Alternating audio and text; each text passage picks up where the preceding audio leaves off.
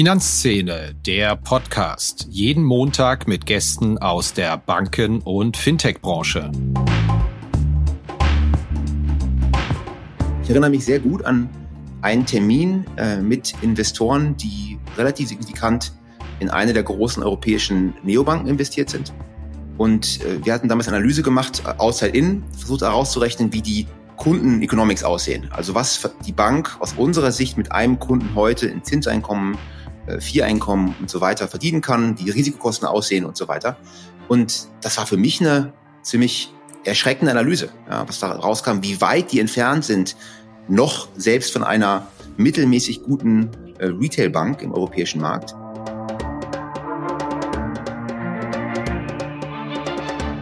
Hallo und herzlich willkommen zu einer neuen Episode von Finanzszene, der Podcast. Ja, als regelmäßige Hörerinnen und Hörer werden Sie bemerkt haben, ein Thema kam bei uns thematisch bisschen kurz in den vergangenen Wochen im Podcast, was wir journalistisch bei Finanzszene im Newsletter sehr intensiv gecovert haben. Was ist eigentlich da draußen im Reich der Fintechs los? Statt Rekordfundings gibt's da plötzlich Downrounds oder überhaupt keine Fundings mehr. Statt Jagd nach Talenten und Wachstum in Sachen Jobs gibt es da plötzlich Entlassung. Man muss fast schon sagen Massenentlassung, wenn einzelne Akteure bis zu 40 Prozent ihrer Leute entlassen. Das schreit mal nach einer Einordnung, zumal natürlich die Lage da draußen einigermaßen geteilt ist. Viele sagen, na ja, das war eigentlich zu erwarten. Das war immer Teil des Programms, dass viele Fintechs scheitern werden. Andere reiben sich möglicherweise die Hände, insbesondere im Bereich der Legacy-Banken, dass sie es immer schon geahnt haben, dass das mal ein böses Ende nehmen wird. Wir wollen das heute mal aufarbeiten mit jemandem, der sich sehr intensiv in der Praxis mit der Lage auch der Fintechs beschäftigt hat, dazu auch eine Studie mitverfasst hat. Er war schon Gast vergangenes Jahr bei uns, das hat mir sehr viel Spaß gemacht, war ein sehr munteres Gespräch. Max Flöth-Otto ist hier zu Gast, Partner von McKinsey und ein Kenner der Banken- und Fintech-Branche in Deutschland. McKinsey selbst ist auch Partner von Finanzszene.de. Sie hören also hier einen Partner-Podcast. An dieser Stelle noch ein kleiner Hinweis. Der Finanzszene-Podcast macht jetzt eine kleine Sommerpause. Wir hören uns mit neuen Folgen ab Anfang August wieder. Da starten wir schon kommende Woche wieder mit den Aufnahmen mit spannenden Gästen. Vielen Dank hierhin für Ihre Treue und viel Spaß mit der heutigen Folge. Hallo, Herr Flöth Otto. Herzlich willkommen erneut im Podcast, muss ich bei Ihnen ja sagen. Hallo, ich freue mich sehr, wieder da zu sein. Ja, Sie waren bei uns schon mal zu Gast letzten August im Podcast und seitdem hat sich die Welt in der Banking- und Fintech-Szene ja doch rasant gedreht. Für die Banken eher positiv, was das Zinsumfeld angeht, was die Fintechs angeht, was so Fundings und Stimmung und Entlassung angeht, eher ins Negative. Ging ja doch jetzt rasend schnell gefühlt, gerade im Fintech-Reich in den vergangenen Wochen mit der Stimmung nach unten. Was bekommen Sie denn im Moment gespiegelt, wieso die Stimmung da draußen insbesondere im Fintech-Sektor ist? Sie sind ja auch sehr viel auf Veranstaltungen. Teilen Sie doch einfach mal Ihre Eindrücke. Ja, also Unsicherheit ist genau das richtige Wort. Ich glaube, im Moment äh, herrscht einfach auch ein großes Fragezeichen in, in vielen Gesichtern äh, und man weiß nicht genau, was kommt. Aber ich glaube, es macht auch Sinn, noch mal einen Schritt zurückzugehen und sich die Jahre vorher noch einmal kurz anzugucken. Denn das waren schon auch ganz besondere Jahre. 2021 war ein absolutes Rekordjahr für das Thema Fintech, egal wie man drauf schaut. Fintech-Funding dreimal so groß wie im Jahr davor, nach vielen Jahren starken Wachstums.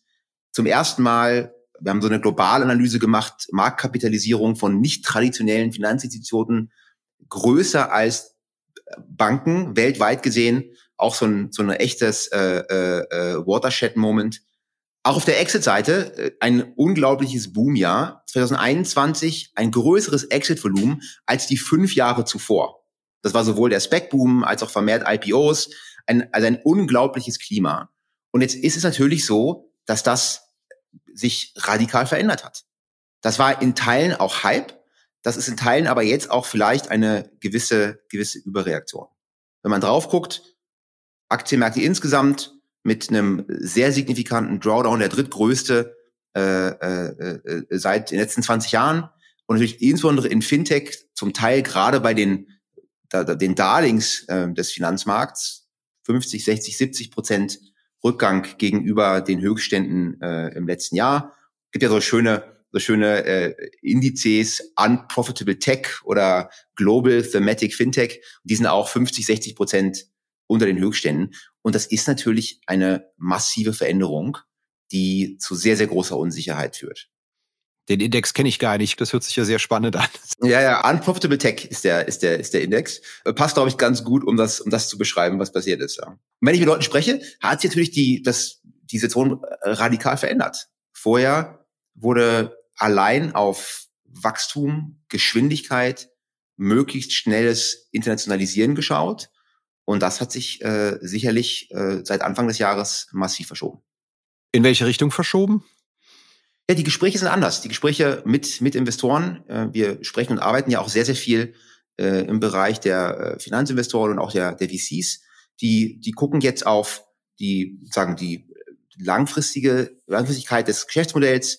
Die schauen vermerkt auf äh, Unit Economics auf der Kundenseite, zumindest auf eine Frage, wie der Path to Profitability, wie das so schön heißt, aussehen könnte. Das kann heißen äh, äh, mehr Produkte, anderes Pricing-Modell äh, und so weiter.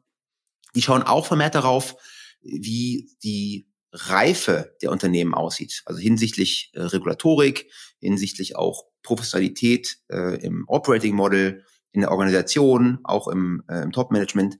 Das sind schon ganz andere Fragen, die da gestellt werden, als noch, noch vor einigen Monaten. Ich erinnere mich sehr gut an einen Termin äh, mit Investoren, die relativ signifikant in eine der großen europäischen Neobanken investiert sind. Und äh, wir hatten damals Analyse gemacht, äh, outside in, versucht herauszurechnen, wie die, die, Kunden-Economics aussehen. Also was die Bank aus unserer Sicht mit einem Kunden heute in Zinseinkommen, äh, Vier-Einkommen und so weiter verdienen kann, die Risikokosten aussehen und so weiter. Und das war für mich eine, eine äh, schon eine ziemlich erschreckende Analyse, ja, was da rauskam, wie weit die entfernt sind, noch selbst von einer mittelmäßig guten äh, Retailbank im europäischen Markt. Aber die Investoren haben weggelächelt und haben gesagt, das ist uns völlig egal. Es geht um möglichst schnelles Wachstum, möglichst schnelles äh, Abstecken von Marktanteilen. Und äh, Sie werden sich noch wundern, Herr Fritz wir kommen dann mit einem ganz tollen Landing-Produkt in 18 Monaten und dann sieht alles anders aus. Das Produkt habe ich noch nicht gesehen und das wird jetzt sicherlich ein anderes Gespräch als vor 18 Monaten. Es ist unser Thema heute ja hauptsächlich die, die Fintech-Branche in Deutschland und die Perspektiven und was man da möglicherweise an Stellschrauben noch verändern kann.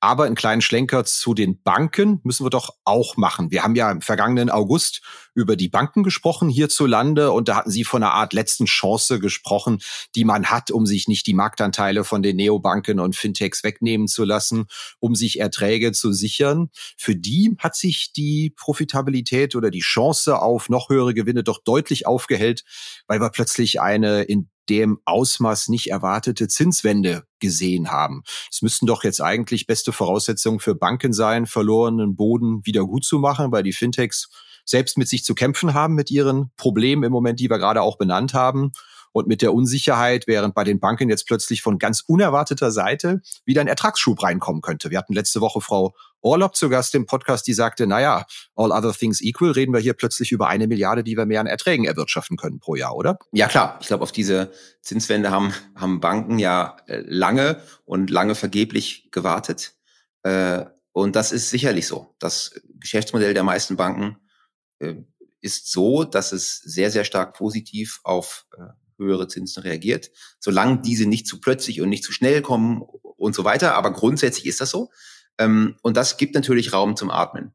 Äh, wichtig ist aus meiner Sicht aber, dass das nicht heißt, dass die Transformation, in der sich der Bankensektor ja befindet und an der auch, auch viele, auch große Institute in Deutschland ja intensiv arbeiten, dass das nicht weniger wichtig wird. Ich glaube, die veränderten Kundenerwartungen, die Herausforderungen aus dem ganzen äh, ESG-Thema, äh, auch sagen das veränderte Verhalten von globalen Wettbewerbern und so weiter und so fort, ist weiter genauso wichtig. Was an Arbeit angestoßen wurde in der Veränderung der Distributionskanäle, in der Modernisierung der Technologie äh, äh und so weiter und so fort, das äh, sollte weiter passieren.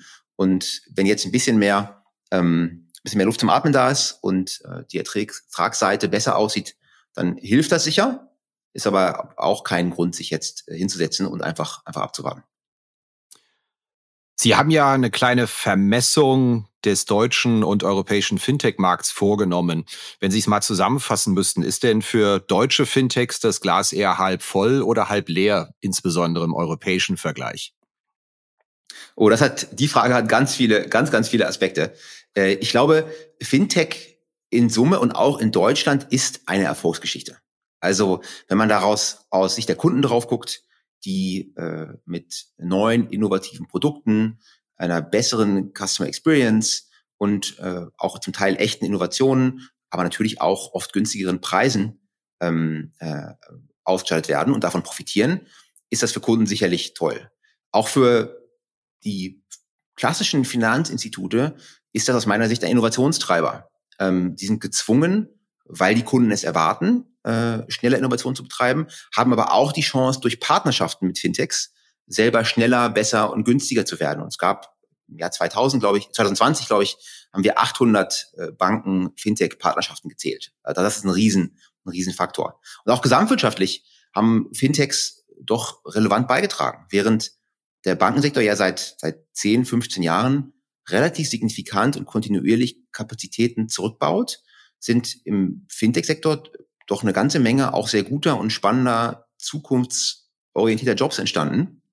Insofern in Summe eine Erfolgsgeschichte. Aber es ist schon richtig zu sagen, dass da sehr viel mehr gehen würde.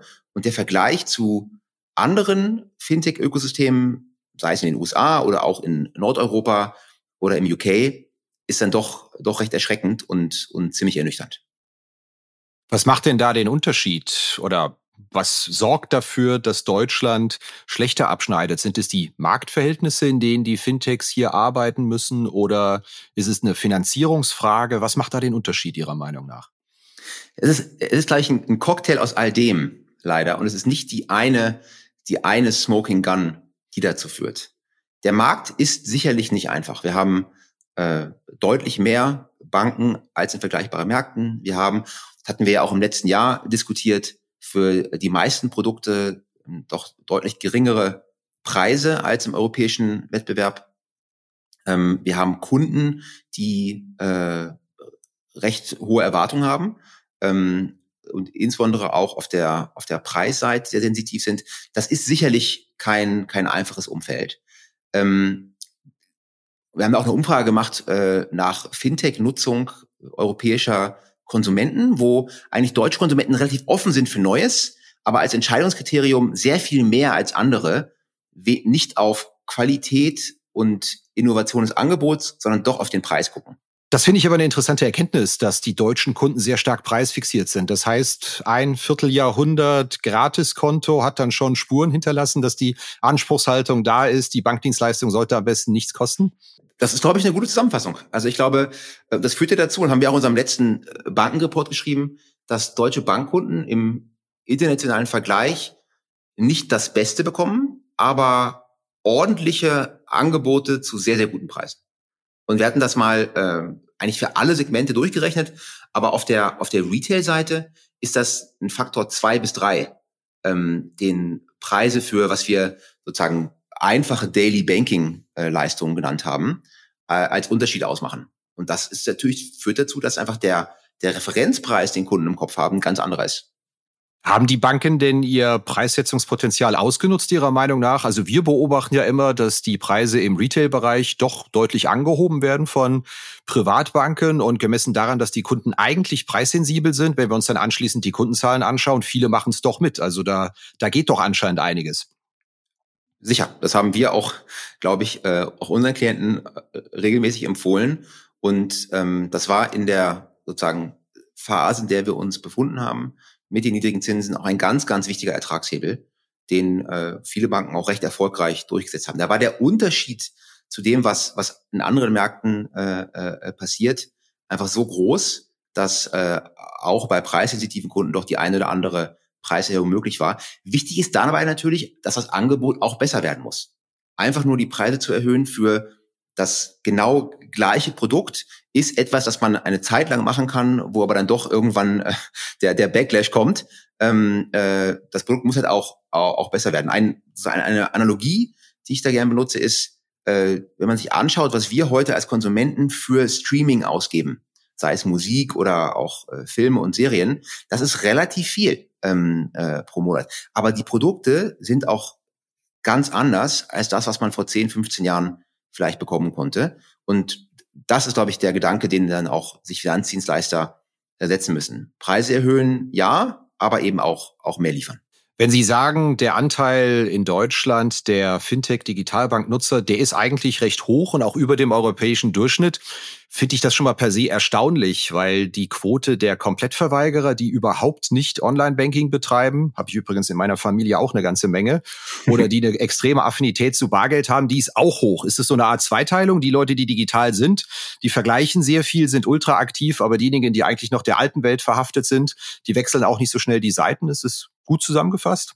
Ist gut zusammengefasst. Und ich finde das interessant. Ich habe das äh, äh, auch, auch in meiner Familie. Also äh, da kann man doch einiges noch an, äh, äh, wie nennt man das so schön, Digital Enablement, äh, kann noch einiges passieren, äh, um, den, um den Kunden zu helfen. Ich glaube, das ist genauso. Also wir sehen, dass, ähm, dass deutsche Kunden in, in allen relevanten KPIs, sei es Online-Banking-Nutzung, Mobile-Banking-Nutzung und so weiter, doch deutlich hinter ähm, gerade den Nordics ähm, äh, oder auch dem UK äh, zurückfallen es aber auch viele gibt, die ja schon seit vielen, vielen Jahren gute Erfahrungen mit Direktbanken gemacht haben, die ja in dieser ersten Digitalbankenwelle äh, in Deutschland schon sich über die Jahre auch relativ große Kundenportfolien aufgebaut haben. Insofern ist das, ist das sicherlich so.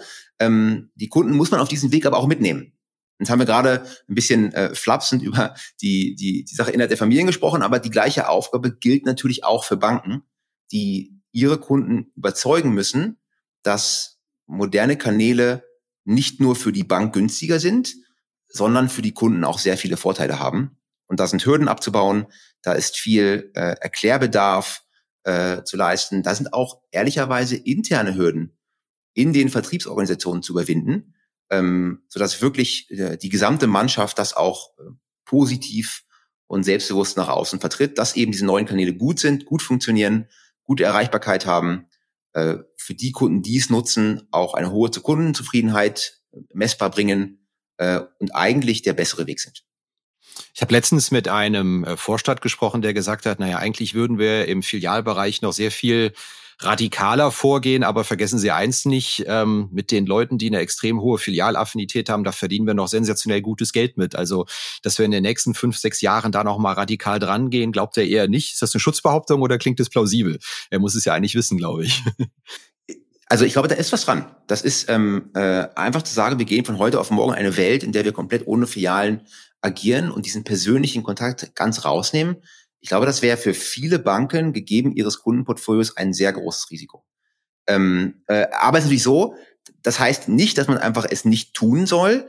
Das heißt nur, dass der Anspruch, die Alternativkanäle noch besser zu machen, das Thema Remote Advice so gut hinzustellen, dass es wirklich funktioniert, einfach noch, noch größer zu machen. Ähm, ähm, insofern, es stimmt, aber es darf auch trotzdem keine Ausrede sein, sich weiter zu modernisieren. Aber schön zu hören, dass auch Sie der äh, innerfamiliäre digitale Enabler sozusagen sind. Also bei mir geht's immer drum, wenn es darum geht, eine Kreditkartennummer zu zucken. Wenn es gar nicht anders geht, dann klingelt bei mir das Telefon und äh, dann muss meine Kreditkarte herhalten sozusagen. Und anschließend. Äh ich hoffe jetzt sehr, dass niemand aus meiner Familie diesen Podcast hört. Ähm, sonst kriege ich wahrscheinlich den einen oder anderen bösen Anruf nächste Woche. Aber das ist das okay. Habe ich ein, ein vollkommen offenes Verhältnis mit diesem Teil meiner Familie und da witzeln wir auch drüber und das ist alles in Ordnung. Es ist alles ein Geben und Nehmen, wie es so schön heißt. Dann lassen Sie uns den Bogen nochmal zurück zur Fintech-Branche schlagen. Was sind denn die Determinanten für Erfolg und Misserfolg und was macht den Unterschied aus zwischen der Fintech-Branche und auch der Anzahl der Fintechs und ihrer Größe in Deutschland im Vergleich zum Ausland? Ganz genau. Wir hatten vorhin über die ähm, äh, Unterschiede zu anderen Märkten gesprochen. Vielleicht darauf nochmal zurück. Wir haben bisher nur über die Nachfrageseite gesprochen. Und auf der, auf der, es gibt ja auch äh, auf der anderen Seite äh, einige Themen. Wir haben uns in, in diesem Report, aber auch in einigen anderen Arbeiten äh, wo es nicht nur um Fintech ging, sondern um Gründungen, Entrepreneurship und äh, Skalierung von Wachstumsfirmen in Deutschland, Europa grundsätzlich ja, sehr genau angeschaut, wo eigentlich Deutschland und Europa abfallen in diesem Funnel von der Idee hin zum skalierten Unternehmen. Und äh, jetzt ist es so, dass Deutschland immer noch im internationalen Vergleich sehr, sehr viel für Corporate R&D ausgibt, sehr gute Universitäten hat, viele Ideen, auch Innovationen und Patente produziert.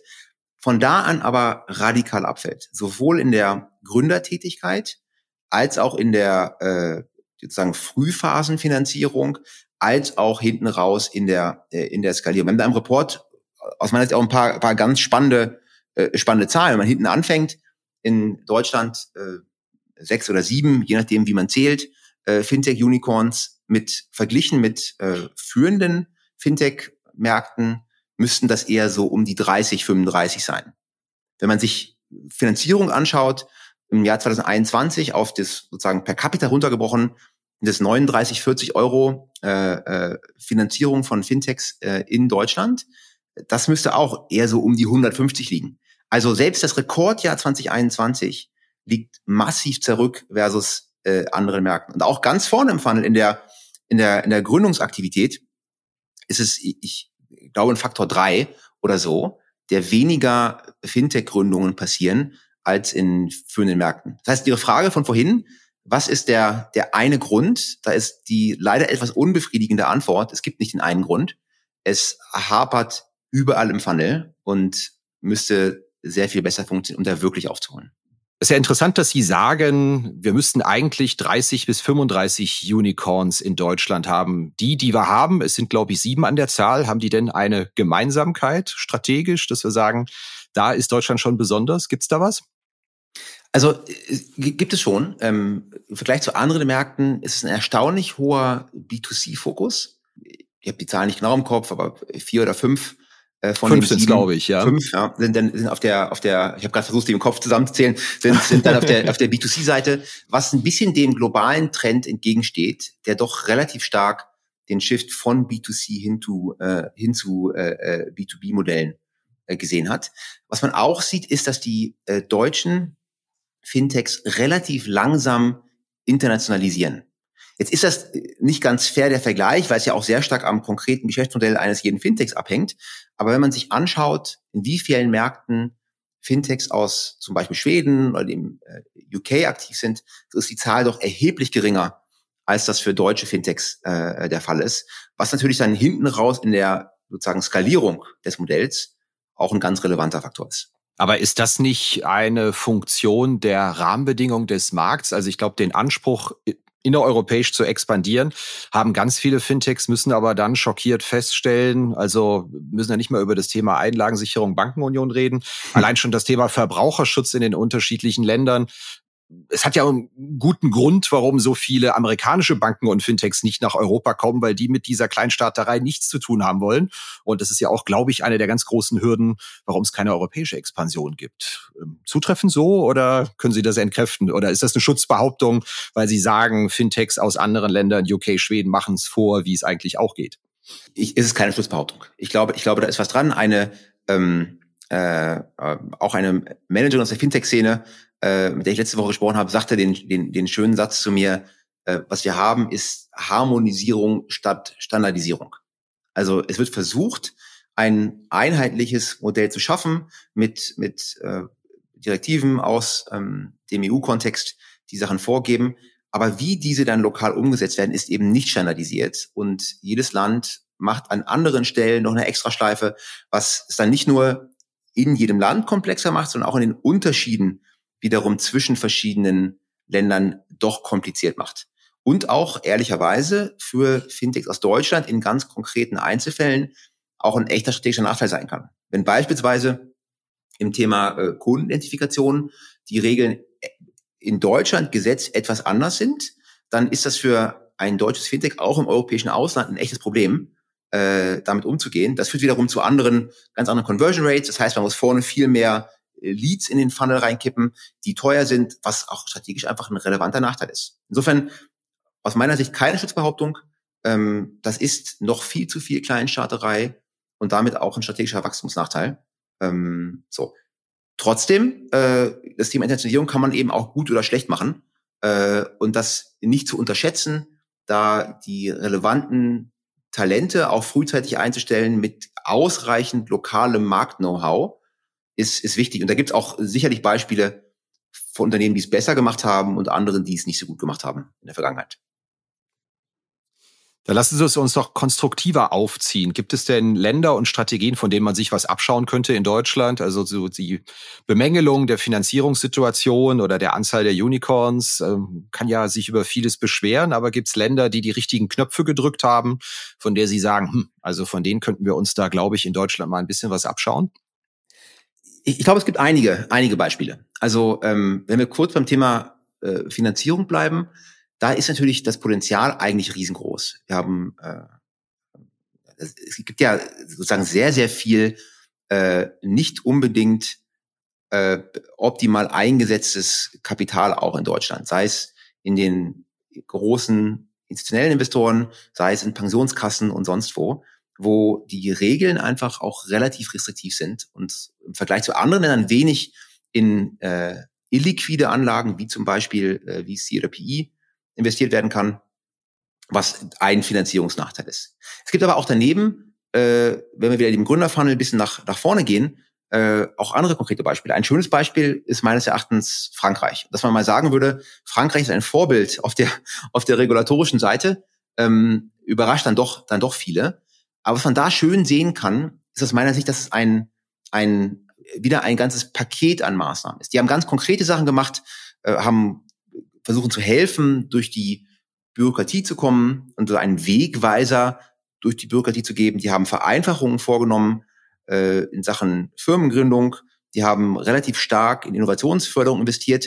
Also es gibt dieses Paket an Maßnahmen. Was aber fast genauso wichtig ist aus unserer Sicht, ist, dass es auch von ganz oben von der Spitze die klare Ansage gibt, dass das jetzt ein Fokus ist. Also Macron, wenn man dem auf, äh, auf LinkedIn folgt, äh, sieht man ja, dass er jedes französische Unicorn äh, intensiv äh, bejubelt und sich damit auch inhaltlich auseinandersetzt. Dass der klar kommuniziert, dass Startups und große französische, europäische äh, äh, Wachstumsunternehmen für ihn Priorität haben. Und was Frankreich geschafft hat, ist ja, dass sie ihren eigenen Plan von 2019 mit einer gewissen Anzahl von Unicorns, die sie bis 2025, glaube ich, erreichen wollten, schon drei Jahre vorher jetzt über, übertrumpft haben.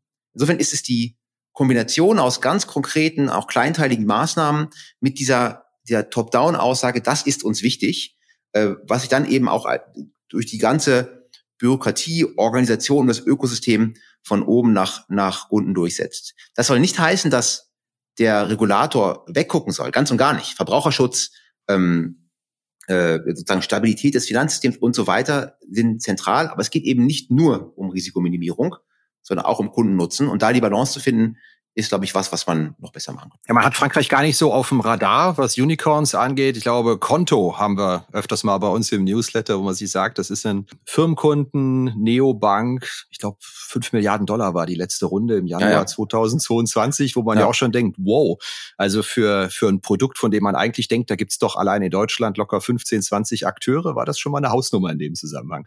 Ich, äh, jetzt möchte ich gar nicht über, über diesen konkreten Fall reden, aber es ist schon, schon wichtig zu sagen, was uns halt nicht wieder passieren darf in Deutschland, ist, dass sozusagen attraktive, relevante Segmente von über Zeit von ausländischen Banken oder Spielern identifiziert und dann auch dominiert werden. Wir haben ja letztes Mal, glaube ich, auch gesprochen über unsere Analyse zum deutschen traditionellen Bankenmarkt, wo die lokalen Spieler über die letzten zehn Jahre je nach Segment fünf bis 15 Prozent Marktanteile verloren haben, vor allem an ausländischen Spezialisten, sei es in der Konsumentenfinanzierung, zum Teil auch im Corporate Banking und so weiter. Und äh, wenn natürlich jetzt auch aus dem europäischen Ausland andere Spieler sehr gut finanziert nach Deutschland kommen, Deutschland ist und bleibt allein wegen seiner Größe ein attraktiver Markt. Ähm, und das, glaube ich, ist etwas, was uns nicht passieren sollte.